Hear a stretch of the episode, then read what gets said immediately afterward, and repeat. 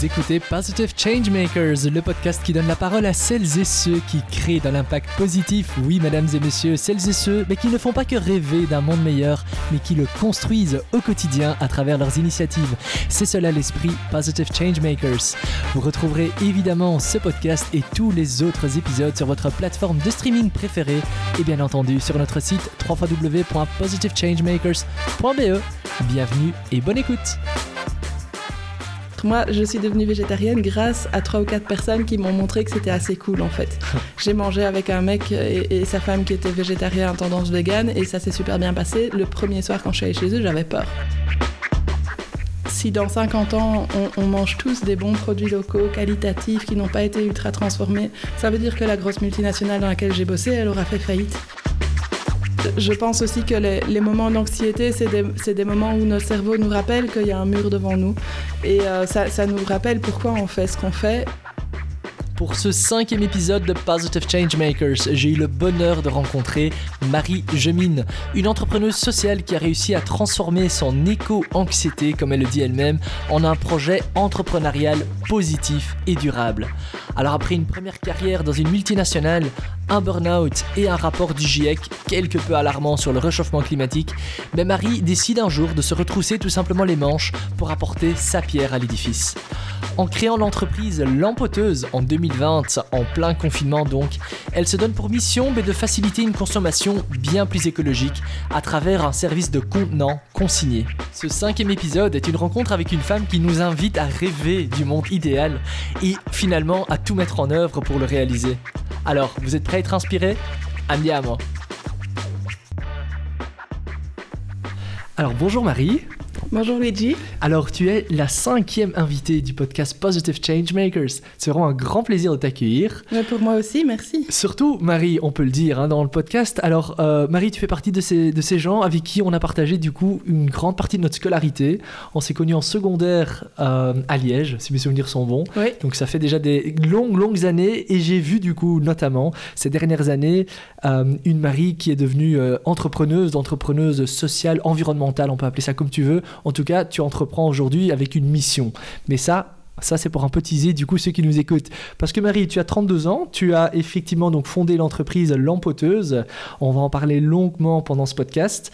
Euh, tu as étudié la traduction et tu as été diplômée en 2013, donc ça fait déjà euh, presque, euh, presque 10 ans. tu as travaillé ensuite pendant 6 ans en tant que responsable des achats dans le secteur de l'inox. Et alors, le lien finalement avec ton entreprise, hein, c'est que tu as vraiment eu une, prise de conscience écologique. Hein. Il y avait le rapport du GIEC, euh, un rapport qui était sorti en 2018 où effectivement on parlait de 2050 et tu t'es rendu compte, ben, en fait c'est déjà demain euh, finalement. Euh, si, si, on continue comme ça, on va pas vraiment y arriver. Et en même temps, tu es devenu maman aussi. Et à ce moment-là, tu as commencé un peu plus à faire tes courses en vrac. Donc tu as réellement en fait pris conscience, on va dire, de l'urgence écologique. et tu décides donc de fonder en 2020 l'empoteuse, que tu décris comme un service de contenant consigné, mais pour le zéro déchet tout simplement, avec la volonté finalement mais de faciliter à tout un chacun mais de consommer sans emballage et en circuit court. Et tu vas nous expliquer ça, tu passes par les professionnels de l'alimentation, tu es en B2B, c'est bien ça Oui, tout à fait. Mais parfait. Alors Marie, cette introduction étant faite, euh, les auditeurs ont l'habitude, comme toujours, on a vraiment le temps, on prend facilement une petite heure pour, euh, pour ce genre de discussion. Euh, on est là pour s'intéresser mais avant tout à la personne derrière l'empoteuse. Donc Marie, dis-nous un petit peu. Qui es-tu D'où tu viens Quel est un peu ton parcours dans les grandes lignes, évidemment, pour que du coup nous comprenons également qu'est-ce qui fait qu'à un moment donné, ben voilà, la Marie, elle a décidé de, d'entreprendre et surtout d'entreprendre avec une magnifique mission, quoi. Euh, oui, je, commencerai peut-être le parcours à la fin de mes études secondaires. Euh, j'étais une personne euh, relativement anxieuse et inquiète déjà à ce moment-là, et puis j'ai entrepris des études de traduction par sens du défi et parce que ça m'intéressait beaucoup. j'ai étudié le chinois, je suis partie en Chine. Quand je suis revenue, j'ai trouvé un boulot dans l'import-export.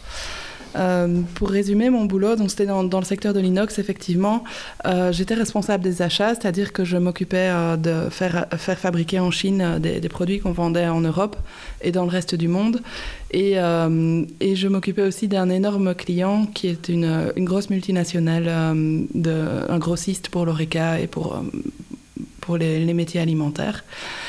Et euh, j'ai appris beaucoup plus que ce que je n'aurais dû apprendre sur ces postes, c'est-à-dire qu'en ayant à la fois le poste des achats et le poste euh, de, vendre dans cette, euh, chez ce grossiste, j'ai commencé à, observer toutes les ficelles euh, du, du, monde capitaliste et la manière dont les, les macroéconomies aujourd'hui ont fait dériver certains, certains concepts de base qui sont assez élémentaires, comme vérifier que ton usine ne fait pas des bêtises au niveau social et environnemental, vérifier la qualité des produits, veiller à ce que les prix n'augmentent, n'augmentent pas trop.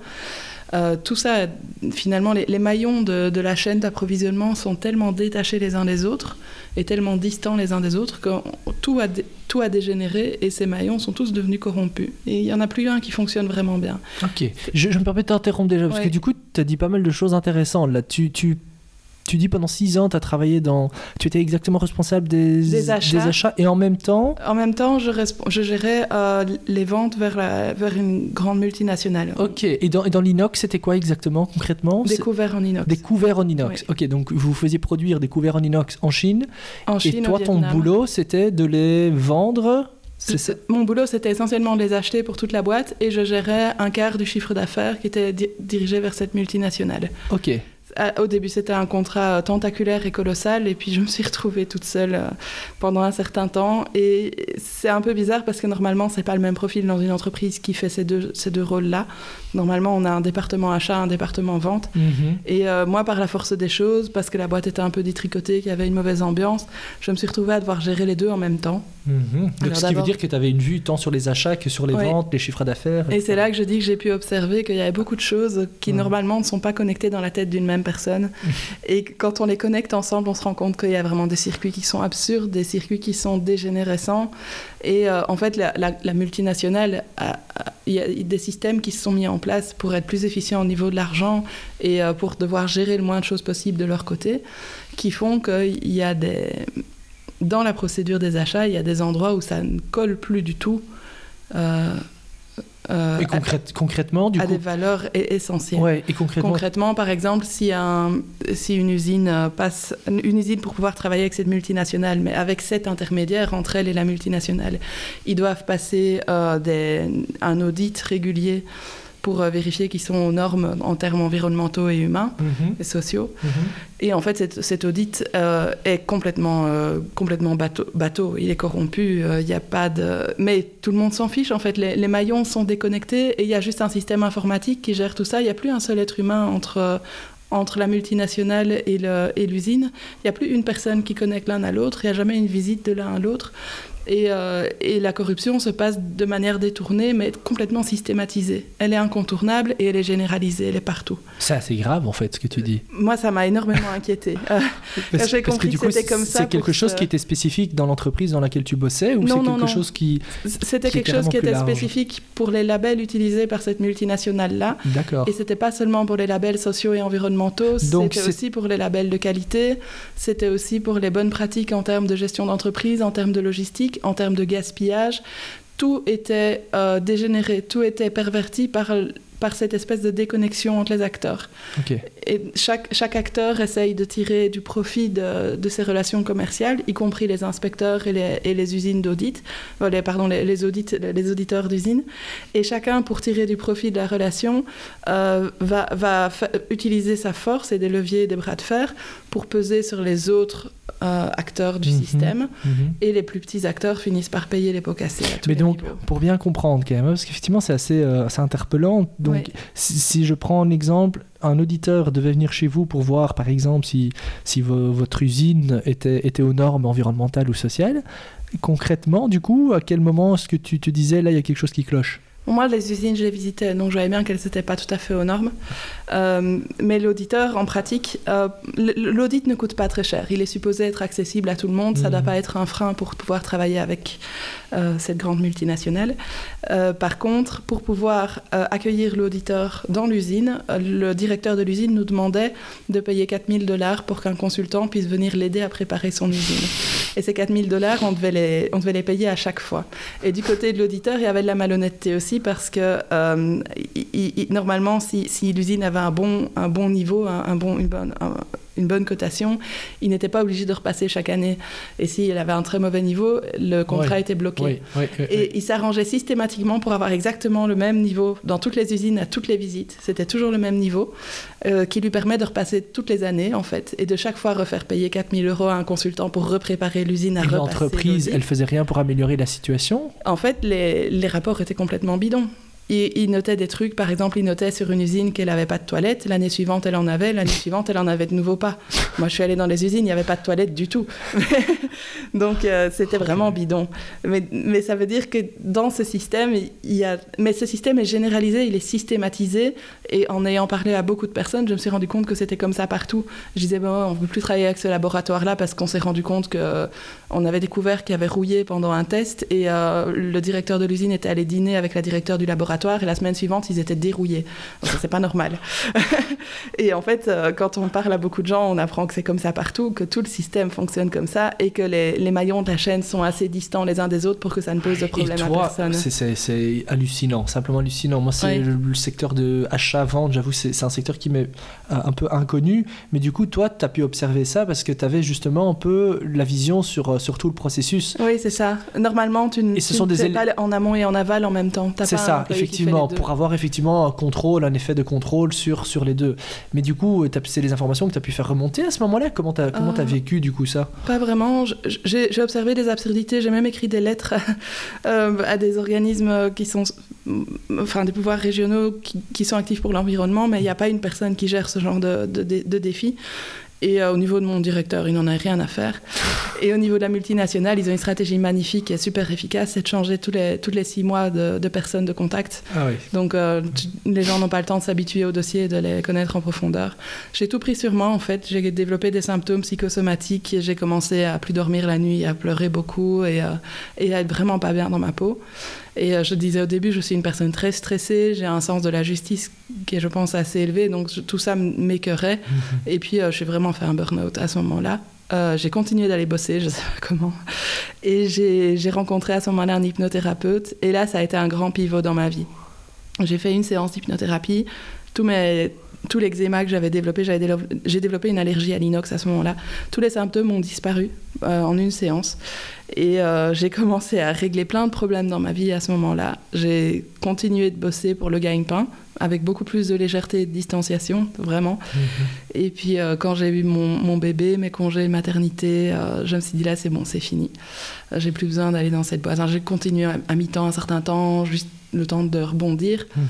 Euh, et là, on en arrive au moment où j'ai entendu ce rapport du GIEC, c'était en juillet 2018, je pense, si je m'abuse, où il disait, voilà, à l'horizon 2050, euh, ça commence à devenir chaud, chaud, chaud, littéralement. Et euh, j'ai entendu ça dans la radio, j'avais mon enfant dans, dans mon ventre, et je me suis dit, d'habitude, tu sais, quand, quand je sentais des coups de stress, je lui expliquais toujours. Je sais qu'il ressent ce que la maman ressent, donc je lui disais attention, là il y a quelqu'un qui m'a grillé la priorité de droite, ne t'inquiète pas, tout va bien. Et là je me suis dit euh, attention, là tu ressens du stress et honnêtement, je ne sais pas quoi faire avec. donc, euh, donc euh, j'ai eu une grosse remise en question là sur mon boulot où je retournais avec des pieds de plomb. Et, et c'est là que j'ai commencé à réfléchir à ce que je pouvais faire de différent. C'est là que j'ai entendu euh, le. J'écoute euh, en audiobook dans la voiture, j'écoutais l'audiobook de Rob Hopkins, euh, What If, From What Is to What If. Mhm. qui, est un Rob Hopkins, hein, c'est ça? Rob Hopkins. qui est un grand défenseur activiste hein, de, de, la cause environnementale, effectivement. Et il donne un peu des clés pour lutter contre cette éco-anxiété en disant, mais voilà, vous, vous sentez que vous êtes submergé. Et c'est quelque chose que j'avais étudié aussi en hypnothérapie, c'est très intéressant. En fait, c'est un phénomène de tétanisation. On sent qu'il y a quelque chose qui est plus fort que nous, plus grand que nous, et qu'on ne va pas savoir vaincre. Donc on a trois options en général, c'est euh, se battre, euh, fuir ou euh, freeze, donc rester immobile et être tétanisé. Et pas savoir bouger. Et pas savoir bouger.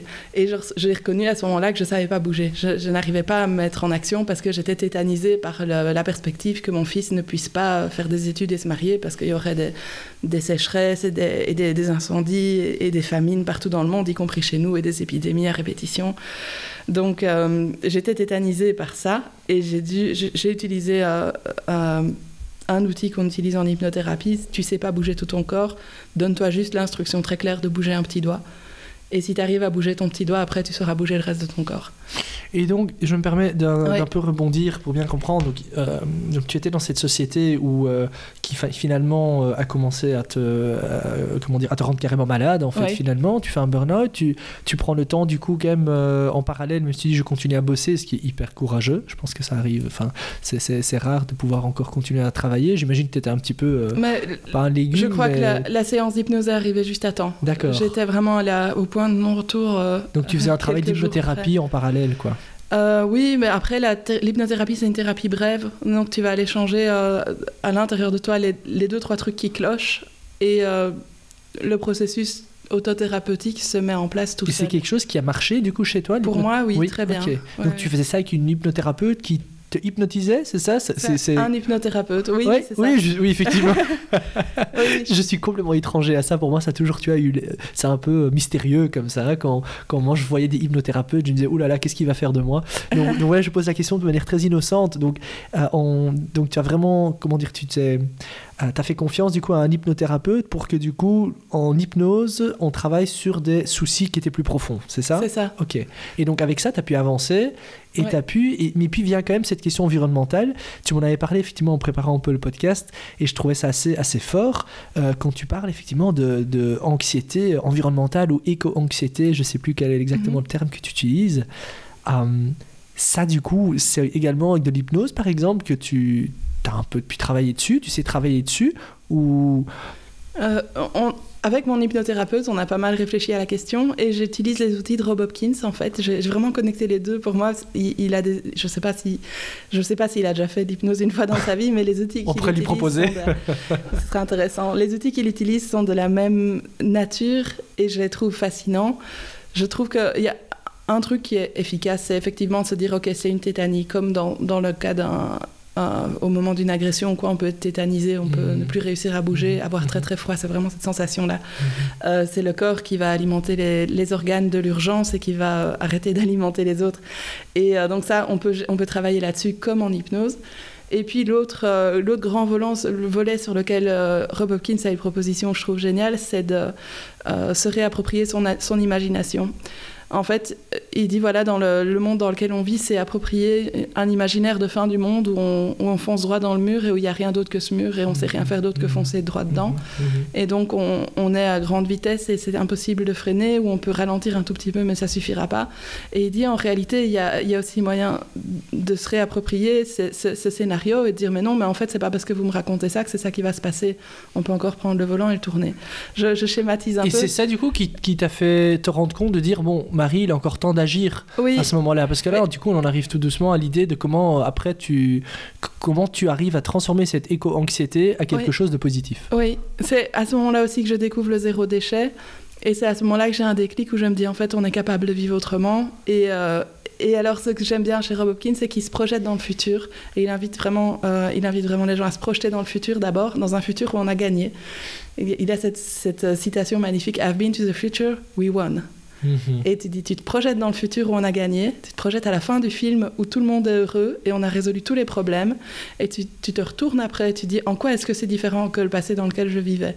Et là, tu vois des potagers en permaculture partout, beaucoup moins de parking, pour faire le lien avec ton autre Oui, podcast. tout à fait. Euh, tu vois des écoles euh, super inclusives où les enfants sont tous bien accueillis et où ils apprennent très tôt à mettre les, mains- les mains dans la terre et à cultiver des plantes. Et ça, c'est important pour plein de bonnes raisons.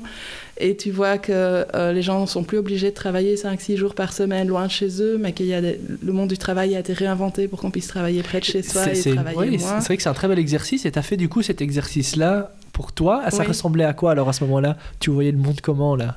Euh, euh, Un un- monde zéro déchet j'imagine. Oui, oui, bien sûr. Un monde, Mais le zéro déchet, c'est une... enfin, l'absence de déchets, c'est une toute petite partie de l'univers zéro déchet. Le zéro déchet, une épicerie zéro déchet, si vous, avez- si vous poussez la porte, vous verrez, c'est, c'est un endroit où chaque produit est là pour une bonne raison. Aucun produit n'a été choisi par des méga structures ou des méga systèmes qui ont fait une analyse de prix. Chaque produit dans une épicerie zéro déchet a été choisi parce qu'il a une plus-value sociale et environnementale, ou au moins un des deux. Donc, euh, oui, on, mange des choses. Moi, manger, c'est quelque chose d'important pour moi. On mange des choses qui ont été choisies avec soin et qui ont eu que des impacts positifs. Ça, c'était une manière de, de, voir le monde. Et bien sûr, elles sont pas emballées. Ça, c'est le petit Mhm. plus. En Mhm. fait, c'est la cerise sur le gâteau. D'accord. Et- Donc et c'est vraiment toute la philosophie Ouais. euh, autour, en fait. De ne produire que ce qui est consommé. de- Enfin, c'est un peu Oui. tout ça. Et de produire local, parce que Mhm. c'est rationnel de produire local. Ça génère des emplois aussi. Donc, quand on, on essaye de régler tous les problèmes du monde avec des slogans jobs, jobs, jobs, en réalité, euh, produire localement, c'est une manière de, gé- de générer des emplois et des emplois de Mhm. qualité, des Mhm. emplois normalement qui ne devraient pas être délocalisables. Ça, ça dépend des consommateurs. Mais donc, si dans 50 ans, on, on mange tous des bons produits locaux, qualitatifs, qui n'ont pas été ultra transformés, ça veut dire que la grosse multinationale dans laquelle j'ai bossé, elle aura fait faillite. C'est en cours, ça c'est un autre problème. Dit-elle avec un grand sourire. Oui, un grand sourire. mais, mais- mais du coup, si, si- si j'entends bien, euh, le fait de du coup proposer, comment dire, des emballages euh, en verre, c'est ce que tu proposes aujourd'hui, c'est ça Oui. Ah, On peut peut-être du coup en parler un peu plus en, en détail. euh, est en fait un peu la cerise sur le gâteau. C'est ta manière à toi de, de- de contribuer à tout l'univers zéro déchet. Euh, oui, Concrètement, Mais- comment ça marche? Explique-nous peut-être un petit peu l'empoteuse. Déjà, le, le nom est, est génial. oui, merci. Ça, ça- ça fait tout de suite comprendre en fait ce qu'on veut faire. On veut mettre tout dans un pot. C'est comme Oui. ça que ça a commencé. Explique-nous un petit peu comment ça s'est comment ça s'est développé. À la base, je, je- l'empoteuse, c'était quand je faisais mes courses en vrac et que je me disais si j'ai un boulot et que mon fils va au solfège et au karaté et que j'en ai sept comme ma mère, ma mère a sept enfants, et Ah on oui. faisait tous du sport et de la musique, euh, je pense, presque tous. Euh, c'est impossible de gérer les courses en vrac quand on doit gérer tout ça en plus. Et donc je me suis dit, il faut qu'on trouve une solution structurelle, une solution qui vient d'en haut pour que ce soit plus facile pour tout le monde. Une solution organisée par quelqu'un qui a des compétences et qui... Pas, pas une personne qui doit gratter des étiquettes dans sa cuisine tous les soirs. Et euh, je me suis dit, ce serait quand même vachement bien, ça a commencé comme ça. Si quand je vais à l'épicerie vrac et que j'ai pas assez de bocaux avec moi, je pouvais avoir quelques bocaux disponibles sur place, mais pas à vendre. Parce que à vendre, j'en aurais 200 à la maison. Parce qu'honnêtement, je les oublie souvent. Mhm. Ou j'en ai pas toujours assez avec moi. Ce serait quand même vachement bien si je pouvais les ramener. Et là, je, je me suis dit, bah, c'est facile, on pourrait les consigner comme les bouteilles de bière. Et puis je me suis dit, à ce moment-là, j'ai entendu aussi qu'un emballage à usage unique en verre polluait 15 fois plus qu'un emballage à usage unique en plastique. Donc si j'achète si par exemple de l'houmous dans un bocal en verre, ça choque beaucoup de personnes, mais ça pollue 15 fois plus que l'houmous de supermarché dans un ravier en plastique. Ah oui, parce, 15 fois parce plus. que le verre. Parce que le verre a une température de fusion de Ah oui, c'est 1500 ça. degrés, donc même si c'est recyclé, ça pollue énormément. D'accord. Et, euh, et donc, j'ai- je, je- je me suis dit, ce serait quand même vachement bien si le mec qui fabrique de l'houmous euh, local, zéro déchet, vegan, bio, c'est déjà quelqu'un qui fait beaucoup d'efforts. Mais s'il pouvait ne pas polluer 15 fois plus que le mec qui fait ça dans du plastique, ce serait quand même vachement bien. Donc, de nouveau, bocal consigné. Et puis, assez rapidement, je me suis dit, bah, c'est vrai aussi, quand je vais chercher des plats emportés, euh, ça m'arrive quand même euh, plus souvent que je ne le voudrais. Oui, surtout que tu t'es lancé en plein Covid, donc c'est Ouais, le moment un peu, où euh, ouais, juste avant. les ouais. restaurateurs proposaient de plus je en ne plus. savais pas encore à ce Voilà. moment-là, mais oui. Et je me suis dit là aussi, ce serait quand même vachement bien si quand je cherchais une salade ou, euh, ou, euh, au thaï ou au chinois, on pouvait me proposer des contenants réutilisables parce que le jour où je vais chercher un plat emporté, c'est que j'ai pas eu le temps de me préparer, je suis pas organisée ce jour-là. Oui, évidemment, comme tout le monde, tout à Donc, fait. Mhm. Les trois, ce serait quand même vachement bien, se sont rejoints dans ma tête et je me suis dit, ce serait quand même vachement bien aussi si tous ces contenants étaient les mêmes, qu'ils étaient au même prix partout, qu'ils étaient standardisés, qu'on pouvait les ramener n'importe où et donc il n'y aurait vraiment pas de prise de tête et que ce soit super facile à gérer. Et, et là, je me suis dit, Marie, ben, en fait, euh, tu cherches un nouveau boulot, enfin, tu cherches quelque chose à faire. Entre-temps, j'avais étudié l'hypnothérapie, j'avais vu mon certificat, et mais je me suis dit, je vais pas faire ça en fait. Euh, euh, c'est pas un boulot pour moi. C'est très intéressant, c'est vraiment fascinant, mais ça va pas être mon boulot. Et là, je me suis dit, bah, pourquoi pas en fait euh, lancer vraiment un, réseau de contenants consignés. Et puis j'ai pensé un, moment, je me suis dit, l'empoteuse, ce serait rigolo. Et puis je me suis dit, bon, maintenant que j'ai trouvé le nom, ce serait dommage de pas le faire. Et c'est comme ça, du coup, que tu t'es dit, allez, go, quoi. Ouais. Mais j'imagine, ça, en so- enfin, chaque fois qu'on a des discussions avec des gens qui entreprennent, ça se fait pas comme ça non plus. Évidemment, j'imagine, t'en as parlé avec, avec, avec ton, ton mari, Ouais. euh, t'as as dû convaincre euh, peut-être des partenaires, euh, tes premiers clients. Oui, j'ai fait une longue étude de marché. Je me suis fait accompagner par plusieurs types d'accompagnateurs. Un pour le, le- vraiment la viabilité financière de l'entreprise et un plus pour le côté euh, économie circulaire et l'impact écologique pour Mhm. garantir que je faisais pas pire que mieux Mhm. parce que ça arrive. Mhm. Et euh, une fois que j'ai- parlé à énormément de, de- de partenaires ou de gens que je pensais être des partenaires, euh, puis j'ai commencé à, à chipoter, à bidouiller, à me dire un jour ça va arriver. Puis un jour quelqu'un m'a passé une commande. Et c'est mon premier client, c'est aussi toujours mon plus gros client qui m'a dit bah, Je voudrais bien commander des bocaux chez vous. Je dis oh, Oui, il n'y a pas de problème, je vous envoie une liste de prix, une photo, on en parle. Et en fait, il m'a dit, je voudrais bien les avoir la semaine prochaine. Et donc, à ce moment-là. Grand coup de stress, j'imagine. j'ai sursauté un coup et, et j'ai dit, euh, et j'ai dû passer ma première commande et je me suis mise en marche comme ça. Waouh Et ce client est toujours un client fidèle, du coup. Oui, un très bon client. Et euh, en termes de, de, financement, du coup, est-ce que tu as, as, eu besoin de, de fonds particuliers? Tu as dû acheter les bocaux toi-même d'abord ouais. pour te faire un stock? Comment ça s'est passé ça, sur des fonds propres Est-ce que tu as dû convaincre éventuellement ton banquier Tu as fait un prêt ou pas spécialement? Ça a été difficile la première année. J'ai eu 3600 euros en crowdfunding. Mm -hmm. Je remercie encore tous, mes, tous les contributeurs. Ça, c'était très chouette. Euh, la famille a aidé un petit peu. Mon mari a mis des billes dans l'histoire. Et puis, euh, la banque, ils m'ont refusé plusieurs fois de... Ils ont refusé plusieurs fois de me voir. Ils comprenaient pas trop mon projet. De te voir, carrément ouais. okay. bah, Enfin, ou d'en parler. Oui, oui. Et puis euh, à un moment, j'ai repris rendez-vous avec. Après un an d'activité, j'ai repris rendez-vous avec mon mari. Mm -hmm. Et là, ils ont, ils ont accepté de nous voir en disant bien que c'était parce que mon mari avait un bon salaire, ce qui est vraiment dégueulasse. Ah oui, ça c'est et... super ça. Oui, oui c'était très encourageant. Qu'il y ait des problèmes d'anxiété, j'étais vraiment dans C'est très, très, très encourageant, c'est bien dommage. Et, euh, et le banquier, qui est un peu un, un sexagénaire, un peu vieux jeu, euh, il était très très réticent et je voyais bien qu'il comprenait pas les fichiers Excel avec 18 colonnes. Or, l'économie circulaire, pour montrer, pour que le projet fonctionne, il faut bien montrer sa, sa circularité et il faut montrer qu'il fonctionne dans toutes les circonstances. Moi, je compte toujours avec un taux de retour élevé, avec un taux de retour bas. Et euh, comme j'arrondis le montant des consignes, ça, ça, ajoute des aléas. Enfin, moi, je, je, je, je nage là-dedans avec oui, c'est ça, tu avais tout prévu, quoi. Oui. Et lui, il comprenait pas grand-chose. Et lui, il comprenait pas du tout. Et euh, il a commencé à expliquer à mon mari que je devrais avoir des ambitions plus élevées, augmenter mes prix, et en même temps que mon système n'était pas rentable et que mes clients n'allaient jamais vouloir travailler avec moi.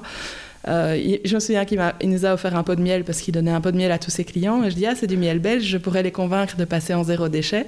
Et il a haussé un sourcil et m'a dit, je ne crois pas, non. Il n'y a aucune raison. Euh, J'imagine que ce banquier, tu n'as plus jamais été le revoir.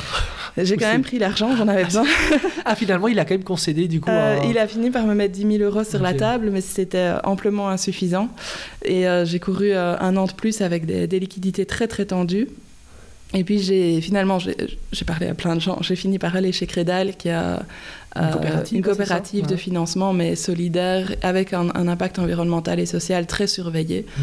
Et là ils m'ont accueilli les bras grands ouverts. J'aurais vraiment dû aller chez eux dès le début. Ben oui, j'imagine que le banquier peut-être aujourd'hui ou dans 2-3 ans il s'en mordra probablement un peu les doigts de, de voir que finalement ben, que ça, ça marche. Je crois qu'il aura pris sa retraite. Oui probablement. C'est peut-être un peu pour ça, mais ça bien, bien dommage comme quoi. Ben, entreprendre effectivement n'est pas toujours aussi simple qu'on puisse des fois le penser et quand même effectivement des banquiers qui sont quand même censés être là pour nous soutenir, pour, euh, pour t'aider à développer ton activité.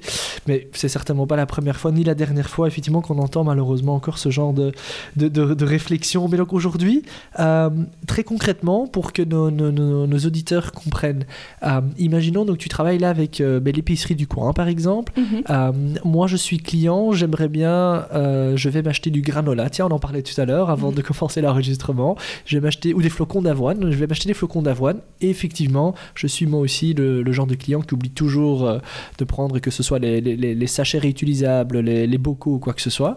Donc je suis ton client idéal, j'imagine, enfin en mm -hmm. tant que B2C, je vais dans ce magasin, je fais quoi? Je, je, leur demande, avez-vous des bocaux de lampoteuse oui, c'est ça. Et puis, qu'est-ce qui se passe Ils sont, ils sont, là ils sont bien des, visibles. à côté des silos. qu'est-ce qui se passe après Donc, tu prends un bocal, il est déjà taré, donc tu vas gagner du temps. Taré, ah oui, c'est ça. La, la tare la... est déjà inscrite en dessous avec Ok, le poids, c'est ça, effectivement. Et il est écrit que c'est consigné. Okay. Donc, tu sais que tu peux le ramener, ça veut dire que tu ne l'achètes pas de manière permanente. Si, si tu en okay. as trop dans ta cuisine, tu les -hmm. ramènes au magasin. Mm -hmm. Et euh, tu prends ton granola, tu, tu vas payer 1 euro de consigne et 1 euro en plus pour le service. Ok, donc ça veut dire que ça, je paye le granola plus 2 euros alors, c'est ça Non, non, plus 1 euro. Euh, oui, plus 1 euro de bocal, plus 1 euro de consigne, c'est ça. C'est ça, donc je paye 2 euros en plus, d'accord euh, Plus 1 euro de service, oui.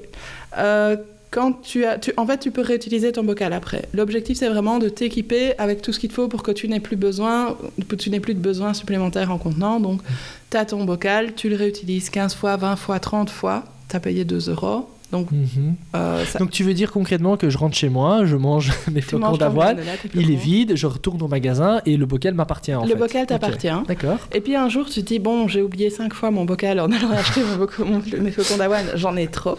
Et ben, tu peux les ramener tous euh, Ok. à la- à l'épicerie. Ils te remboursent un euro de consigne par bocal. Donc, tu as dépensé un euro. Ouais, c'est ça. Ça, c'est le, le frais de mise à disposition Mhm. du contenant. C'est les Mhm. frais, c'est ce qui le- leur permet à eux d'avoir une marge sur la vente et à Mhm. moi de pouvoir fonctionner.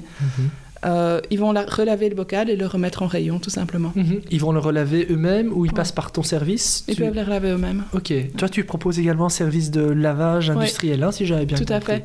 Ok. Euh, c'est- la plupart de mes clients ne l'utilisent pas. Euh, ça marche bien pour certains cas particuliers, soit si, les bo- si, si c'est des bouteilles, ça c'est Mhm. difficile de les laver dans des machines domestiques. Euh, si c'est un service traiteur qui fait des, des- des événements ponctuels et qui n'a pas envie de faire la vaisselle lui-même après, il peut me, me rendre les contenants. Mhm. Et quand on a un producteur qui vend ses produits dans plein de magasins différents et qui n'a pas envie de les collecter, de les nettoyer lui-même, c'est aussi un service que j'offre. Donc je vais les collecter dans tous les magasins et je les nettoie dans, dans une station de lavage. euh, Et en termes d'impact environnemental, par exemple la collecte justement, euh, comment ça se passe Parce que Du coup, ben, tu, tu, dois, tu dois collecter ça, tu émets aussi du CO2, etc. Enfin, sauf si tu vas faire ça en vélo, mais Ouais. j'imagine. que- Non. Euh, en termes d'impact, on est de toute façon, en dessous de 200 km, on est de toute façon mieux que du verre à usage unique. Euh, la question, c'est est-ce qu'on est mieux qu'un sachet en papier craft? C'est pas la même, c'est pas la même analyse de cycle de vie, ça je ne saurais pas dire. Mais moi, de mon côté, je m'arrange aussi pour ne jamais faire un tour avec ma camionnette vide pour Mhm. aller chez un client ré- récupérer un truc. Donc, euh, Évidemment. Mhm. euh, si je passe par, mettons tout à l'heure, je suis passée par Perouet, j'ai ré- récolté des bouteilles qui étaient à Perouet. Quand on me demande de- d'aller récolter des bouteilles ou des bocaux, je donne toujours un délai de trois semaines. Et je dis, voilà, je passe euh, jeudi prochain, je passe sur Namur. et à ce moment-là, je vais tu combines des voyages, quoi. Voilà. Et euh, concrètement, pour donc ça c'était moi en tant que client. Maintenant, le, le magasinier ou le restaurateur, j'imagine c'est deux cas bien différents. hein. Ouais. Que- Quelle est, leur, euh, quelle est la raison pour eux de proposer des bocaux consignés? Parce que pour eux, finalement, c'est peut-être aussi, entre guillemets, un petit peu de, du chipot, de- d'avoir les, les pots, de- de- d'avoir la consigne dessus, etc.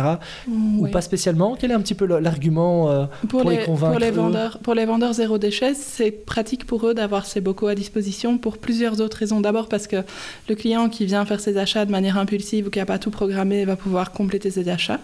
Il faut être honnête, ça arrive aussi qu'on ait envie de chocolat quand on a fini ses courses et qu'on n'a plus de bocaux. Donc ça, ça arrive et ce serait dommage de se priver de chocolat. Effectivement. Euh, il y a aussi des petits plus pour eux, ils peuvent faire des assortiments de, de- de bonbons au moment des fêtes, etc.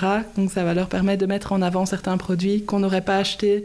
Parce que quand on doit acheter en vrac ces œufs de Pâques, par exemple, on va pas prendre cinq bocaux différents pour Non, goûter les cinq produits. Donc avec un bocal consigné, on peut faire des assortiments à l'avance. Mhm. Euh, ils vont pouvoir vider des silos. Quand un silo est presque vide, ils font des bocaux déjà prêts à, prêts à emporter. Ouais. Donc euh, c'est pratique pour eux, pour mieux organiser leur travail en magasin. Et comme les bocaux sont déjà tarés, ils gagnent un peu du temps aussi. Mhm. Et écologiquement aussi, en termes d'impact, du coup, par rapport au, au papier ou, ou autre, ça c'est Euh, plus compliqué. il faut voir le nombre d'utilisations et il faut voir si on les transporte pour les nettoyer, ce qui n'est pas le cas dans les épiceries vrac. Mhm. Euh, Je n'en sais rien, honnêtement. Par contre, je sais que le papier est en train de doubler de prix pour le moment parce qu'on a terminé d'épuiser les ressources de, de forêt de la planète. Donc, euh, je pense qu'il faut bien réfléchir avant de C'est sûr, précipiter ouais. les analyses. C'est sûr qu'effectivement, là, on est de toute façon sur un usage unique, alors que euh, le bocal en verre, effectivement, c'est Mhm. circulaire. Donc finalement, euh, on ne produit pas plus que nécessaire. Ouais. Et pour les, les restaurateurs, parce que tu me disais Ouais, effectivement que le Covid différent. pas mal Ouais. aidé finalement à ce niveau-là, parce qu'ils ont commencé du coup à, à devoir fournir des, des plats préparés. Que- Ouais. que- que- quel est l'intérêt pour eux? Alors, c'est assez chouette, le- les restaurateurs. Moi, je m'attendais pas à ce que ça devienne ma clientèle principale. Ah, c'est ta clientèle principale oui, même c'est aujourd'hui 60%, 60% de mon chiffre d'affaires. D'accord. Donc euh, c'est chouette parce qu'il y en a beaucoup qui refusaient de faire des ventes à emporter à cause de l'impact des déchets. Il faut savoir que les déchets des plats emportés, c'est un des dix déchets les plus, les plus présents sur, dans les mers. Donc euh, c'est vraiment pas Wow. anodin du tout. Euh, Mhm. La grande barrière de corail qui est le poumon principal de la planète, voilà, tout ça est lié. Enfin, les Mhm. océans sont le poumon principal. Mhm. Euh, tout ça est lié et les restaurateurs en général le savent et on leur vend de plus en plus cher des emballages qui sont dits biodégradables avec la base en carton mais avec un revêtement de PLA qui fait qu'en fait c'est pas du tout biodégradable Oui, je vois et un couvercle en PLA qui est pas enfin euh, c'est amusant parce que j'ai rencontré euh, la semaine dernière un, un mec de- qui travaille chez je, vais pas citer la marque mais qui, qui fabrique des travaille dans la pétrochimie et qui fabrique des objets en PLA. Et, le, euh, PLA, c'est du plastique, hein, c'est ça? Euh, Acide polylactique. C'est un plastique. C'est pas, enfin, c'est un plastique euh, organique. Ok, ok, je préfère préciser. oui, oui là du coup c'est pas pétrochimique. Mhm. Par contre, j'avais entendu cette information de plusieurs personnes et ça avait été vérifié par une journaliste, mais je vais quand même reparler. Il n'y a pas d'usine de, de, biodégradation du, de ce en fait, il en existe des, usines de biométhanisation, mais elles ne sont pas connectées aux déchets ménagers. il n'y a pas de lien entre les déchets et les usines qui savent les dégrader. Euh, les flux n'y arrivent pas en fait. Et il y a que deux usines. Oui, effectivement. Il y a que deux usines dans le monde entier. C'est ce qu'il m'a dit, ça je le savais pas. Il y a que deux usines dans le monde entier qui sont capables de dégrader du, de l'acide polylactique. Deux. Et il y en a aucune en Belgique. Donc solution certainement pas très durable. Euh, non, et en fait, euh, si on téléphone aux, si on téléphone aux intercommunales de traitement des déchets, ce que la journaliste dont je parlais a fait, c'était Linda Gray pour BioInfo, je pense. Euh, et lui, on dit, mais non, en fait, tous ces déchets-là, nous, on les incinère. Il n'y a rien du tout qui est composté dans ces, dans ces paquets-là. donc on pense faire bien et finalement, on fait pire. Et ça coûte très, très cher. Mhm. C'est là qu'on rejoint l'intérêt du restaurateur. Ces contenants-là, ils coûtent entre 50 centimes et 1 euro. Et euh, le service de l'empoteuse coûte entre 40 centimes et 1 euro. Donc, mais il ne paye qu'une fois chez l'empoteuse, tandis que pour les contenants, il les paye à chaque utilisation. C'est ça, parce que le restaurateur, donc, il va t'acheter les plats et puis du coup, il va faire payer au client la partie euh, consigne, c'est ça? Oui, c'est ça. Ok. Et, il, va intégrer le, il va intégrer le coût du service dans le prix de son plat. Ok, oui. Euh, pour le moment, le coût du service est moins du double du coût d'un plat à usage unique. Ah oui, donc c'est très dès le deuxième emploi, ça devient plus intéressant. Alors, ils me disent toujours oui, mais attention, on doit faire la vaisselle. On a fait des études, on, fait vraiment des études de, de tout. on a fait une étude à Bruxelles où on a calculé combien ça coûtait de faire faire la vaisselle à un employé. Donc ils ont pris un employé, euh, là c'était un, intérim, donc euh, avec un salaire euh, pas, de base, quoi. Voilà, pas, très élevé. Pas, une personne surqualifiée, clairement, pour le poste. de l'eau chaude, du savon, de l'électricité. Ils ont fait des moyennes sur plusieurs journées de travail et ils arrivent à 12 centimes par contenant pour un bocal de 11 cm de diamètre, c'est bien calibré. Donc euh, ça me permet pour moi, moi, de dire à mes clients, voilà, ça vous coûte 60 euh, centimes par exemple pour la première utilisation d'un bocal. Pour la deuxième utilisation, 60 centimes plus 12. Donc mhm. pour deux utilisations, ça mhm. fait 72. Mhm. Pour trois utilisations, ça fait 60 plus 12 plus 12, ça fait 84 centimes. Pour trois utilisations, en contenant à usage unique, on est déjà à 1,50€. Oui, c'est ça. Donc ça reste toujours bien plus intéressant pour eux économiquement et en plus de ça, bon voilà, c'est beaucoup plus écologique, beaucoup plus, enfin, beaucoup plus durable en tout cas. Et le client, pour lui, c'est gratuit finalement, parce qu'il ramène son contenant. S'il le ramène, c'est gratuit. S'il ne le ramène pas, euh, il se fait gronder. on, fait, des campagnes de sensibilisation sur les réseaux sociaux.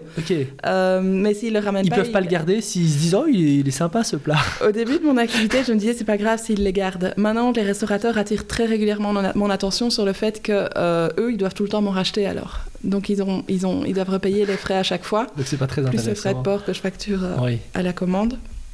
Donc maintenant, ce qu'on fait, c'est bien sensibiliser les utilisateurs à ramener leur contenant. Et euh, j'ai même lancé une tombola pour euh, sensibiliser les utilisateurs. Une tombola, carrément. Explique-nous, ça, ça, va ressembler à quoi du coup Alors ça, ça, ça, se matérialise sous forme d'un pot qu'on met sur le comptoir dans les, dans les magasins et dans les commerces Oreca qui, qui, font, qui, qui, sont partenaires de l'empoteuse. Mhm. C'est un pot avec une explication sur le, le, flanc, donc tu peux lire l'explication dans la langue que tu préfères. Et en dessous du pot, il y a un QR code. Chaque fois que tu ramènes un, contenant, que tu le ramènes pour le réutiliser directement ou bien que tu le ramènes pour le rendre au, au commerce, tu peux prendre un chocolat dans le pot et tu peux scanner le QR code qui est en dessous. Et du coup, tu participes comme ça à un tirage au sort Voilà, c'est ça. Tu as un tirage au sort le 31 décembre, de, a priori de cette année de toute façon, mais a priori de chaque année. On va probablement reconduire ça. Et le premier prix, c'est assez chouette. C'est un prix qui a une valeur de 800 euros. C'est un séjour dans un gîte zéro déchet en Bretagne. Ah waouh Ah oui, c'est quand même pas rien. Oui, Moi, je pensais que tu allais dire il gagne 5 euh, euh, contenants, tu vois, avec couvercle. Les, les, les deuxièmes prix et les suivants, c'est plus un sac à vrac, une charlotte réutilisable. C'est un peu plus modeste, mais le premier pas mal, prix est vraiment sympa. C'est vrai que c'est très très sympa. Et en plus, je peux imaginer que ça peut bien fonctionner pour convaincre les gens de, de ramener leur, leur contenant. Mais une question qui me vient, est-ce que j'ai été voir sur ton site internet, donc il est, il est évidemment, euh, ben, comment dire, centré sur les professionnels de l'alimentation, hein, parce que c'est eux tes premiers clients.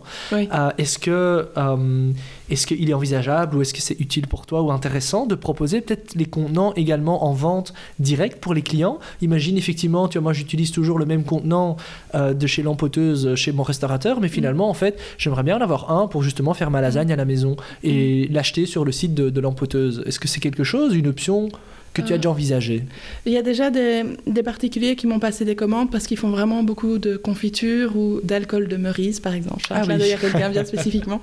Euh, des, clients qui font des trucs à la maison, qui, font, qui aiment bien faire des transformations alimentaires, alors qu'ils me passent une commande et je leur livre. Ça arrive, mais c'est pas mon cœur de métier. Euh, euh, je le fais pour des amis. Je le fais quand le minimum de commandes est quand même assez important parce que c'est, je suis pas Amazon, quoi. Mhm. Oui, c'est ça. Et aussi, euh, c'est compliqué de livrer du verre sans avoir de casse. Donc, euh, quand je le fais avec des professionnels, je travaille avec euh, des livreurs professionnels Ouais. qui connaissent bien les, les produits. Euh, quand je fais pour des particuliers, euh, c'est pas vraiment rentable. Plus le, le frais de port, c'est assez lourd. Ouais. Oui, c'est vrai. C'était une bête question. Mais par contre, je vais le faire pour les boîtes à pizza qui sont en plastique. Parce que là, il y a une demande de la part des particuliers et que là, c'est du plastique, donc il n'y a aucun souci pour moi. Ah, donc là, c'est des boîtes en plastique pour la pizza. Oui. Ok, et pourquoi ils sont en plastique et pas en verre Oh, des boîtes à pizza en verre, ça, ça n'existe pas. Ok. Et euh, personne n'a l'ambition de créer ça. Il faut savoir que pour créer un article en verre, il faut avoir d'emblée, d'entrée de jeu, des centaines de milliers de, de pièces à commander. Pour que ça soit rentable. Et il faut mettre des centaines de milliers d'euros pour payer l'outillage. Mhm. Et il faut attendre des années avant que ce soit sur le marché. Magnifique, donc bientôt sur ton site, des boîtes à pizza en plastique. Tout à fait. J'adore, moi qui suis un grand grand fan de pizza, c'est tout bon. en plus ça évite comme ça à chaque fois les cartons en papier qui, euh, Ouais. qui s'entassent dans, dans, dans les garages de la plupart des gens. Euh, Marie, on va un peu euh, transiter vers le côté maintenant Positive Changemaker. Je, je, je trouve ton projet tout d'abord vraiment magnifique. C'est un beau projet entrepreneurial. J'adore aussi un peu la transition que, que tu fais finalement, comme, comme beaucoup. euh, euh, Enfin, comme très souvent, en fait, les gens qui entreprennent, entreprennent toujours parce qu'à un moment donné, ils se sont rendus compte qu'il y a quelque chose qui ne va pas Mm. et qu'ils ont les compétences pour, pour faire mieux. Donc ici, ton projet, félicitations déjà de le mener jusque-là. Ça fait quand même déjà deux ans. Ça a l'air de bien tourner. Euh, euh, je- tu arrives aussi. Comment dire Tu parlais tout à l'heure encore une fois de cette et anxiété. Tu es quelqu'un de fort stressé à la base et tu as une certaine éco-anxiété et tu la transformes finalement au quotidien dans quelque chose de hyper positif. Mhm. Euh, et j'imagine que c'est peut-être pour toi une façon de gérer peut-être aussi cette anxiété au jour le jour. Ouais. Est-ce que c'est quelque chose qui te rassure de dire, ben Marie, oui, ben peut-être que dans 30 ans on crèvera tous, je caricature un peu, mais au moins au jour le jour, tu auras essayé de de ralentir peut-être une progression? Euh, oui, je- je- j'arrête. euh, J'aime bien re- retransformer cette pensée-là parce que euh, je pense. L'hypnothérapie m'a appris, mais je pense qu'on le sait tous un petit peu au fond de soi. Quand on se projette ou quand on exprime les, pires avenirs, on se prépare un petit peu à à les vivre. Comme quand euh, pendant une grossesse, on parle de tous les, de tous les, les- accouchements traumatiques et les, choses terribles qui peuvent arriver à nos bébés. Euh, on, se prépare un petit peu à avoir un accouchement difficile. Euh, je préfère me préparer au meilleur accouchement possible. Et donc, je vais essayer d'adopter des discours. Je vais adopter des discours où, j'imagine ce qui peut se passer le mieux et mettre en œuvre ce qui va dans cette direction-là. C'est magnifique, ça revient un petit peu comme tu disais, cette image de, de Rob, euh, Rob Hopkins, hein, Oui, c'est ça, se projeter dans le positif.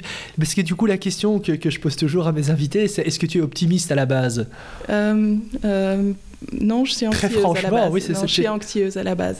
Mais Et pour toi, c'est pas combinable avec l'optimisme? Comment tu vois ça, je pense cette qu'il y a un mouvement de relation-là balancier entre les deux, mais on, on est maître du balancier. Et euh, je pense aussi que les, les moments d'anxiété, c'est des, moments où notre cerveau nous rappelle qu'il y a un mur devant nous. Et euh, ça, ça nous rappelle pourquoi on fait ce qu'on fait. Et c'est les bons moments, je trouve, pour euh, se remettre dans la se remettre dans la, le mindset, comment dire ça, Oui, l'état d'esprit.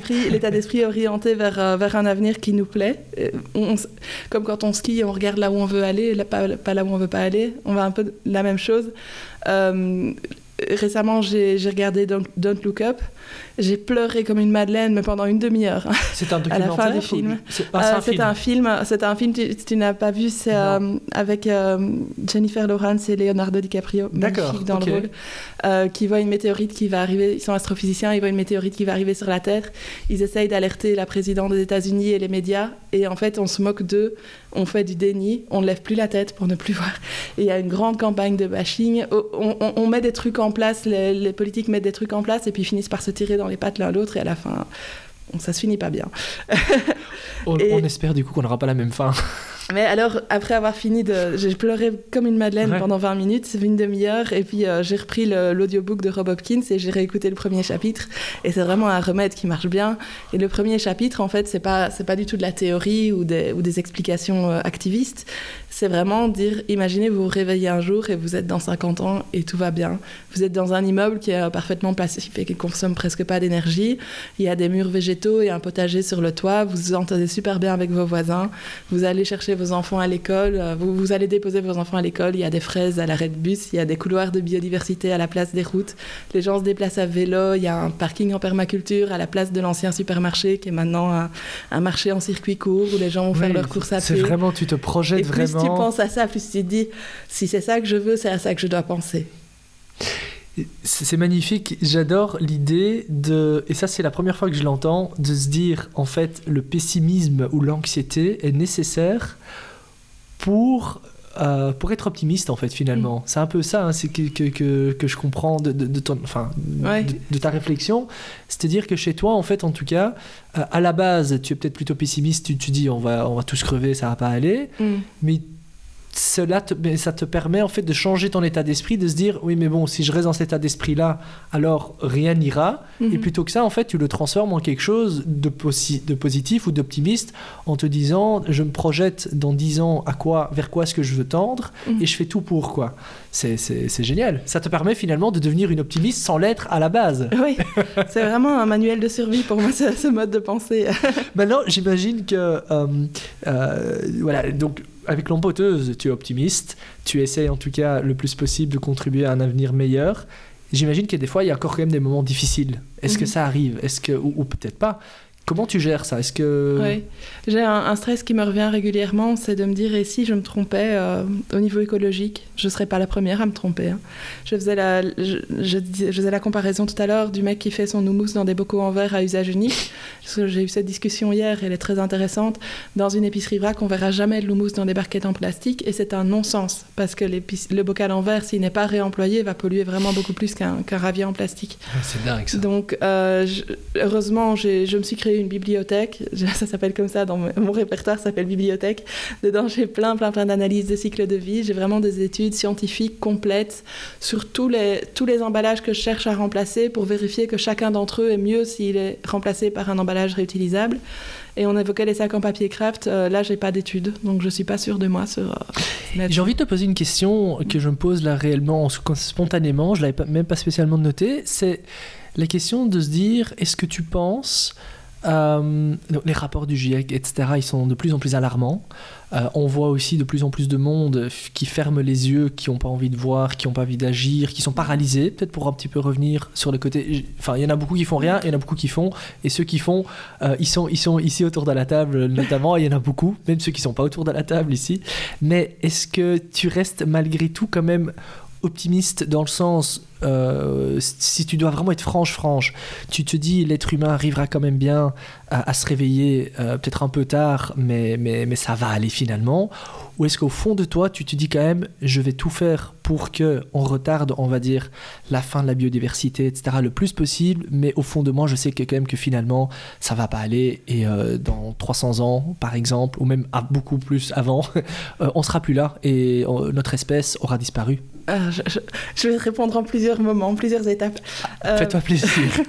D'abord, euh, je pense qu'on a une faible chance, Euh, mais je- ça ne veut pas dire zéro. Ça veut dire qu'on peut y arriver. Il faut qu'on se, qu'on se concentre bien maintenant sur notre chance de réussir. Je pense que de plus en plus de personnes en sont conscientes et je pense que c'est important de faire circuler les infos qui permettent de savoir aux gens qu'est-ce qui peut avoir le plus d'impact le plus vite et le mieux. Par exemple, j'entends de plus en plus de gens qui sont végétariens ou flexitariens. Félicitations parce que ça, ça marche vraiment bien. Flexitarien, il Ça faut veut dire m'expliquer. On, mange, on va manger moins de viande. Je dis, D'accord. je mange Ah oui, donc viande plus végétarien qu'une à moitié. fois par semaine. C'est ça les flexitariens. ok, Oui, nouveau ça. mot ça. Alors, il y a toujours des végétariens pour se moquer des flexitariens, j'ai déjà entendu ça. Il ne faut pas se cliver. Euh, avant d'être végétarien, on est tous flexitariens. On passe par là. Bien sûr. Et aussi, euh, deux personnes qui deviennent flexitariennes, c'est la même chose qu'une personne qui devient, qui devient végétarienne sur Mhm. les deux. Donc, euh, Mhm. c'est déjà un beau boulot. Ça, c'est une étape. Ensuite, euh, sur la perte de la biodiversité, c'est quelque chose qui m'inquiète très très fort. Et quand on entend, par exemple, les abeilles qui, qui pourraient être complètement éteintes, en ça c'est terrible. tout à fait. Mais je garde à l'esprit aussi que la biodiversité peut revenir jusqu'à ce qu'une race soit complètement éteinte. Et encore, quand Mhm. on recrée des couloirs de, div- de biodiversité, on, on- on observe quand même la réapparition de certaines espèces éteintes. Donc tout n'est pas perdu. Il ne faut pas se laisser tétaniser, même si c'est des très très mauvaises nouvelles. Et alors, il y a une vidéo qui m'a beaucoup, euh, qui m'a, qui m'a fait du bien de voir récemment, euh, qui expliquait qu'on a déjà réussi à faire énormément de choses avec une inaction presque complète du gouvernement. Malgré que le glyphosate vient d'être réintroduit en France, malgré tous les trucs qui se passent pas bien, malgré qu'il n'y a toujours pas d'interdiction au-delà des touillettes en plastique et que les interdictions continuent d'être retardées Mhm. et que tout ça est extrêmement lent et extrêmement euh, fastidieux, malgré tout, on a quand même réussi à faire plein de changements rien que sur la base de l'initiative cit- citoyenne, sans technologie, sans rien du tout. Ça donne espoir. Ça donne de l'espoir. Si on a déjà réussi à faire euh, baisser certaines courbes d'impact CO2 alors que le gouvernement conti- continue d'ouvrir des usines à gaz, ça veut dire qu'on a quand même fait des sacrés efforts sur la base individuelle et maintenant les gouvernements commencent à se mettre en marche. Je commence à voir, moi je vois de l'intérieur, je vois des appels à projets, des appels, euh, des appels à candidature sur tout plein de projets qui sont à orientation écologique. Je vois des trucs comme euh, Good Food à Bruxelles qu'il faut applaudir, c'est un travail formidable. Ça va pas toujours assez loin ni assez vite, mais derrière il y a des initiatives citoyennes qui ont porté leurs fruits. Et une fois qu'on arrive à répliquer ces initiatives citoyennes, une fois qu'on arrive à prouver que euh, une démarche zéro déchet, un supermarché coopératif, ça peut fonctionner, ça peut être pérenne et durable, Mhm. on peut y arriver. Et je terminerai en disant qu'il y a pour le moment euh, une perte d'espoir des, des épiceries vrac parce qu'il y a une perte de fréquentation, je pense, liée à la, à, à la crise économique. Les gens, les gens paniquent. C'est pas un manque de, de revenus pour moi, pas directement parce que les, les épiceries vrac sont pas plus chères sur plein de produits. Non, effectivement, oui, tout à fait. Mais c'est la tétanie. Hmm. Donc on, on est dans, on est dans une crise de panique et, et on, on revient alors vers les habitudes les plus simples et les plus basiques, c'est aller au supermarché. Mhm. Mais euh, on observe quand même, normalement, une, une entreprise dans ses cinq premières années a une chance sur 10 de survivre. On observe quand même des épiceries vac, oui, il y en a qui font faillite, mais moins que 9 sur 10. Donc euh, le secteur est quand même pour moi solide, rentable, Porteur, ouais. porteur, et on a quand même toute une frange de la clientèle qui est fidélisée et euh, qui tôt ou tard va finir par revenir et par ramener ses potes. Ah bah, message plein d'espoir, magnifique.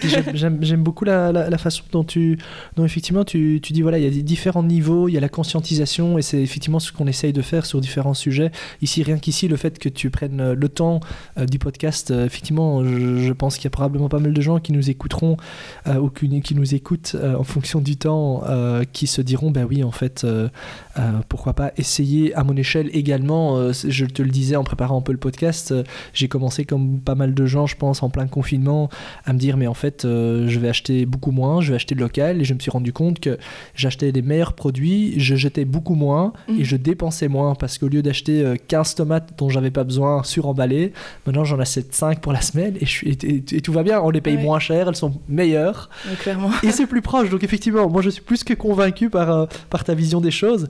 Euh, on parlait d'inspiration. Je pense que euh, Rob Hopkins est certainement quelqu'un qui t'inspire au quotidien. Est-ce qu'il y a d'autres choses qui t'inspirent? Qu'est-ce qui te donne encore de la force pour, pour faire ce que tu fais? Je, pense que je tire une énorme inspiration des autres professionnels du secteur. On vient de créer une, euh, une association euh, qui s'appelle Consommation, donc c'est un réseau professionnel du zéro déchet en Belgique. Et chaque fois que je sors d'une réunion avec ces gens-là, j'ai un sourire d'une oreille à l'autre. On se donne une, énergie incroyable, alors qu'on est dans un secteur où on, a peur. On, est tous, on a tous un, peu le feu au cul pour le moment, mais on, sort avec une énergie incroyable et on a des rêves et on en parle. On rêve d'écrire une chanson et, et de plein de choses. Voilà. Euh, voir des entreprises et voir des entreprises qui réussissent, voir des entreprises qui n'ont pas peur de réussir, Mhm. ça, ça me porte aussi.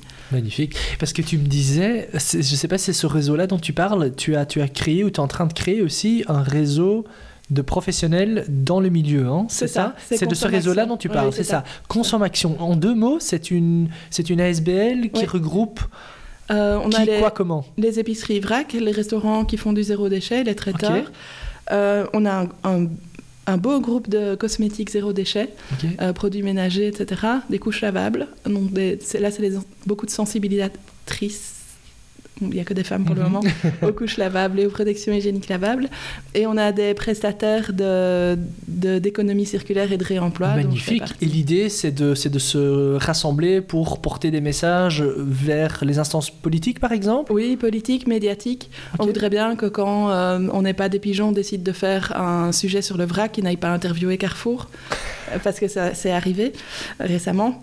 Ils, ils- ils ont interviewé Carrefour, ils ont interviewé une épicerie vrac, et puis Carrefour faisant partie des annonceurs de la RTBF, Oui. ils ont décidé de passer uniquement la séquence chez Carrefour. Ça, on aimerait bien que ça n'arrive plus. Ça me parle. Est-ce que c'était pas très récent? C'est- C'était assez récent, C'était oui. assez récent. C'était par- une petite blessure vive pour nous. Ça parlait d'un produit en particulier, je me souviens pas. Rafraîchis-moi la mémoire si tu te céréales, souviens. Je me souviens qu'il y a- qui étaient il y a- emballées dans des oui, paquets de, oui, il y a- il y avait, 500 il y grammes avait et eu pas mal de critiques effectivement là-dessus. Tout à fait. Tout à fait. Ouais, on va ouais. pas ouvrir le ch- chapitre Non, non, on va pas Carrefour ouvrir parce le débat, mais on aimerait bien être représenté de manière juste et on aimerait bien que le monde politique Ouais. se rende compte qu'on génère des emplois, Ouais. qu'il y a des injustices et des, des problèmes systémiques qui ne sont pas tout à fait réglés. Mhm. Par exemple, l'interdiction de distribuer de la farine ou de l'huile d'olive en vrac, c'est des, des- des lois qui datent des années 50 ou 60 qu'on peut mettre à jour. qui n'ont absolument plus lieu d'être. Mhm. Et entre nous aussi, on aimerait bien se renforcer en étant commercialement plus intelligent, en étant en réseau comme toutes les grandes professions le sont. Bien sûr, c'est magnifique. Tu as fondé ça avec qui? Avec, Avec Sylvie de Roulant de Zéro Carabistouille. D'accord, ok. Vous avez un site internet déjà Oui. aussi Consomme action avec un M. consommation.be. Mais magnifique, donc voilà encore un projet supplémentaire dont j'étais un peu moins, un peu moins au courant. Euh, Marie, on arrive tout doucement vers la fin du podcast. Euh, J'ai encore deux, trois petites euh, questions, le mot de la fin, comme je les Mhm. appelle toujours un peu. Si tu disposais d'une baguette magique, tu as ce, ce privilège-là aujourd'hui, euh, qu'est-ce que tu ferais À quoi ressemblerait le monde euh, si tu pouvais changer du coup une chose En gardant, je dirais que toutes les grandes mégastructures, je dirais de plus de 1000 personnes, soient fractionnées. Au lieu d'avoir euh, un champ immense qui fait du maïs pour nourrir des, des- des milliers de têtes de bétail, on aurait des petits, des petits maraîchers en permaculture. Et euh, toutes les, ouais, fractionner toutes les mégastructures pour faire des petites entreprises qui gardent leur valeur au cœur de leurs activités. Ok, magnifique ça. Ouais. Parce que du coup, tu te dis que. Une dis- Parce qu'une structure à 2000 ou 3000 personnes ne peut pas garder un côté local, un côté familier, un côté sociétal? Tu as peur que. Je pense qu'il y a des dérives systémiques qui sont inévitables et que même des êtres humains très très consciencieux euh, ne, ne parviennent pas à les éviter quand la structure devient trop grande. Si tu connais la loi du mort au kilomètre, plus le, plus le mort est loin de chez nous, moins on s'en inquiète. Si quelqu'un meurt devant chez toi, ça va te traumatiser. Ouais. Si quelqu'un meurt à l'autre bout de la Belgique, ça arrive tout le temps. Si quelqu'un meurt en Afghanistan, tu n'oses même pas un sourcil. Après, tu as les résultats du tennis et tu passes à autre chose. Et euh, je pense que les, c'est un peu triste, mais. c'est la vérité. La, loi du mort au, au kilomètre ouais. est très observable avec la crise en Ukraine, hein, tout Ouais, simplement. Bien sûr. Et euh, Oui, Euh, donc là, tu dis au plus les structures commencent à plus s'éloigner, les être structures sont grandes. moins on comprend les problèmes. Mhm. Et je vois ça dans- la multinationale que je servais avant. Je pense que personne là-bas n'était au courant des conditions de travail dans les Mhm. usines et n'en avait rien à caler. Et je pense que les ouvriers dans les usines se disaient euh, Oh putain, ils s'en foutent de nous, ils nous détestent. Si seulement ils savaient qu'on on- on marche dans de la merde et qu'on crève à 33 ans. Oui, Voilà. donc si j'entends bien ton point de vue, c'est on a, on, a, on a été trop loin, on va peut-être proba- probablement trop loin dans, dans le système capitaliste. Après, je pense qu'il Ouais. y a pas mal de remises en question et tu n'es probablement pas la seule à, à vouloir revenir finalement à des choses un peu plus humaines, à taille humaine. Très intéressant, en tout cas, on pourra refaire un podcast limite là-dessus. Mais euh, une, une petite dernière, euh, et, puis on- et puis évidemment aussi un petit peu les, les projets à venir euh, que tu as envie de partager avec nous. Mais j'aime toujours bien un peu terminer le podcast sur euh, cette, question-là, Euh, la question du frein de passer à l'action. Euh, tu, es là, tu es, quelqu'un qui a pris finalement les choses en main pour agir, mais tu sais tout, tout aussi bien que moi qu'il n'est pas toujours facile d'agir. Beaucoup de personnes ont l'impression de pouvoir pas vraiment agir et du coup ils préfèrent, enfin ils préfèrent, c'est pas toujours un choix non plus, mais ils subissent souvent un petit peu euh, les choses. Ils se disent ben oui, mais bon, euh, euh, comment veux-tu que, que moi je change, moi petite personne, je change le monde en Mhm. arrêtant, voilà. Quel est selon toi un petit peu le plus gros frein de ce que tu observes de ton entourage pour passer à l'action? J'ai un long temps de réflexion que tu pourrais couper au montage. Non, je le garde. les, les silences disent toujours beaucoup de, beaucoup de choses. C'est passer à l'action en tant que consommateur ou en tant Oh, qu'entrepreneur peu importe, peu- vraiment en tant que citoyen. Ouais, Je pense que beaucoup de gens pensent que leur, euh, leur petite pomme à eux ne change pas grand-chose. Et euh, je pense que c'est un tort de penser comme ça, parce que on est, le monde entier est fait d'humains qui sont tous les pièces d'un puzzle, et euh, chaque personne qui prend la bonne décision, qui devient, le, qui devient l'image de sa bonne décision en rayonnant avec un sourire en disant eh, putain, les pois chiches que je mange, ils sont quand même vachement bons, par exemple, pour reprendre l'exemple Oui. du végétarisme. Euh, chaque personne influence un peu les autres. Moi, je suis devenue végétarienne grâce à trois ou quatre personnes qui m'ont montré que c'était assez cool en fait. J'ai mangé avec un mec et, et sa femme qui était végétarien tendance végane et ça s'est super bien passé. Le premier soir quand je suis allée chez eux, j'avais peur. Honnêtement, Ah c'est oui. drôle de le dire maintenant. Et puis j'ai quelqu'un d'autre, mon frère est devenu végétarien et puis euh, ma belle-sœur aussi. Et puis je me suis dit bon, si c'est facile Ouais. pour eux, c'est possible pour moi. Oui. Et d'autres personnes, après, je sais que dans les gens à qui j'ai parlé, il y en a d'autres qui ont beaucoup réduit leur consommation de viande. C'est un exemple parmi d'autres. Hein. C'est Oui, pas le seul. non, tout à fait. Mais le, le fait de devenir un exemple, ça a beaucoup. En marketing, on dit quand une personne a un problème, euh, 10 personnes l'ont eu derrière. Donc, 10 per- quand une personne rapporte un problème, il y en a 10 qui ont eu le problème et, et 100 qui en ont entendu parler. Oui. C'est la même chose quand quelque chose se passe bien, quand une transition est Tout positive.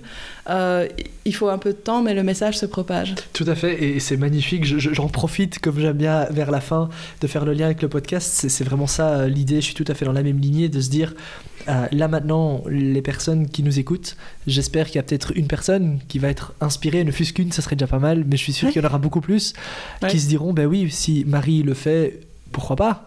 Pourquoi pas moi? Euh, on va terminer ce podcast en te demandant un petit peu quelle, euh, quelle est la suite, quelle est la suite là pour l'empoteuse dans les années à venir, et puis peut-être un, message, un appel que tu as envie de lancer à nos, à nos auditeurs. Alors, j'ai trois grands projets pour l'empoteuse. J'aimerais bien employer quelqu'un pour survivre aux années prochaines parce que je travaille vraiment beaucoup et j'aimerais bien m'étendre en Flandre. Donc ceci étant dit, candidature. euh, Candidature bienvenue. en direct. Je cherche un, un représentant commercial bilingue. D'accord. Néerlandais, Néerlandais, français. français. Ok. Avec de l'expérience dans le commercial. Je prends tout. Tu prends. On t'évalue tout. Quelqu'un qui a envie de changer Ah, mais le voilà, monde. super. euh, oui, oui, oui. Je- suis capable aussi de former. euh, je commence à avoir un petit bagage. Ah mais parfait, bah écoute, on, on pourra si tu veux rajouter en tout cas ton adresse email ou l'adresse mail de l'empoteuse Avec plaisir. à la publication du podcast, parfait. Euh, et alors, je, deux grands projets en plus. Je lance les boîtes à pizza cette semaine. Elles, sont, elles arrivent, elles sont, en, elles sont en transit, elles arrivent d'Allemagne, donc elles sont avec mon logo et tout, toutes fraîches, toutes belles. Donc ça, c'est des boîtes à pizza consignées. Et, donc c'est autre- les fameuses boîtes euh, dont tu parlais tout à l'heure. Ouais, des Ah, boîtes en plastique. Magnifique. Et recyclables. mais, mais réutilisables euh, des milliers de fois avant d'être Oui, recyclables. hein. Oui. Et alors, euh, euh, dans, au mois de juillet, je lance un nouveau projet qui s'appelle B2 Boîte. Euh, B2 Boîte, c'est des boîtes alimentaires zéro déchet pour le B2B. Donc, euh, entre les producteurs locaux et les commerçants. C'est-à-dire concrètement? C'est-à-dire qu'aujourd'hui, quand tu achètes en vrac, le fait pour un commerce de vendre en vrac lui permet d'éviter 56% des emballages. Ça veut dire qu'il reste encore 44% d'emballages sur lesquels on aimerait avoir un levier d'action. Mhm. Et on pense que c'est beaucoup plus facile de les éliminer en amont que chez les, consommateurs parce que euh, en amont, on s'est organisé très facilement des circuits logistiques efficaces avec euh, un administratif qui roule bien. Donc, c'est des boîtes alimentaires qui permettent aux producteurs d'envoyer euh, des biscuits ou du quinoa ou, euh, ou, je sais pas, de la pâtisserie dans un magasin, dans une boîte réutilisable, hermétique, avec la traçabilité, avec elles sont empilables, vides et pleines. Donc, c'est logistiquement très, très facile à utiliser. Et alors, moi, j'organise un système de collecte, de nettoyage et je livre des boîtes propres aux D'accord, donc si je comprends bien, en fait, tu, tu vas une étape plus loin, en fait. Tu vas carrément maintenant, non, non seulement chez les vendeurs, mais chez le producteur. Voilà, c'est ça. Magnifique. Marie, écoute, je pense qu'il va falloir te réinviter à un moment donné pour faire un petit peu euh, le, le- comment dire, le tour de tes projets qui t'attendent. En tout cas, je te remercie sincèrement pour le temps, pour euh, l'honnêteté, pour la franchise, pour, euh, pour la bonne humeur également que, tu, que tu as partagé ici avec nous. On n'hésitera en tout cas pas de suivre de très très près l'empoteuse et tes différents projets. Je te souhaite beaucoup beaucoup de succès Merci beaucoup. et ben, merci Luigi, tout simplement. À très bientôt. Oui, à bientôt, Luigi. Et c'est la fin de ce nouvel épisode de Positive Changemakers. Merci de nous avoir suivis jusqu'au bout. Si vous avez aimé cet épisode, n'hésitez évidemment pas à continuer à en parler autour de vous. Vous êtes de plus en plus nombreux à nous écouter. Merci. Et vous êtes de plus en plus nombreux également à nous suivre sur les réseaux sociaux, sur Facebook, Instagram et bien entendu sur notre site www.positivechangemakers.be. Quant à moi, ben, je vous donne rendez-vous fin juin pour le tout dernier épisode de cette première saison. A très vite. Ciao